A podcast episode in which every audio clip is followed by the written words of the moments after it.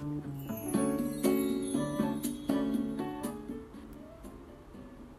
んにちは、はいマリエです。いつもありがとうございます。感謝しています。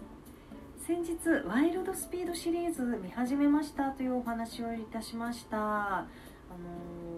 今年の5月にですね9作品目となるワイルドスピードが公開される予定だということで8作品作られてるわけなんですよね。 One、Twoを見終えて先日ついにですねワイルドスピード3東京ドリフトと4にあたるワイルドスピードマックス見ました。3は東京ドリフトということで東京が舞台になってるんですよ。主人公の方はですね俳優さんが変わりましてあの日本の高校に通うっていうシーンがあるんですけれども柴田理恵さんが高校の先生として出てらっしゃいましてあのその主人公の男性がですねあの土足で学校に行っちゃうんですね。そこであの上履きを履きなさいっていうことを言うシーンがあるんですけれども上履きという単語をですね14回近くですね連呼してましてそのシーンがねもうかなり面白かったですね。あと学食のシーンであのなかなかこういうのって学食とか社食で出ないよなっていうぐらいの豪華なものが映り込んでましたね。あの本当にね料亭で出てくるような日本食おそらく日本ということを演出されたかったんだろうなっていうことであの、ね、そういったところはなんかちょっとファンタジーでしたね。あの授業もですねパソコンでの授業だったんですよ。今でもそんなにえ今って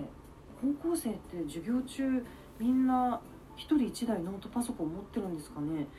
このねワイルドスピード東京ドリフトのね出てくる高校では全員ねノートパソコン使いながら授業やってたんですよ。えー、近未来だなっていうふうに思いました。4のマックスの方はですねあの主人公がワンツーの方がですねあのポール・ウォーカーさんがまた再び主演ということであの FBI が出てくるんですけれども FBI がですねあのコンクリート打ちっぱなしの建物ですごくスタイリッシュでかっこいいなというふうに思いましたね。はい。あとですねカーナビがここで登場しました。今まで One Two Three とカーナビなかったと思うんですけれどもはい。あの AI ですね。AI が搭載されている車ということで、はい、どんどん進化して面白くなってそのワイルドスピード4にあたるマックスの方はですねあのやはりこう重厚感が増してそれまでのあの娯楽エンタメ映画っていう雰囲気から一転してですねあのなんか社会派っぽい感じなんかそのような匂いもしてきましてこれからですね5以降もすごく楽しみですねワイルドスピード。はい今日はワイルドスピード3と4のお話でした。今日も素晴らしい一日でしたね。それではまた座布団2枚。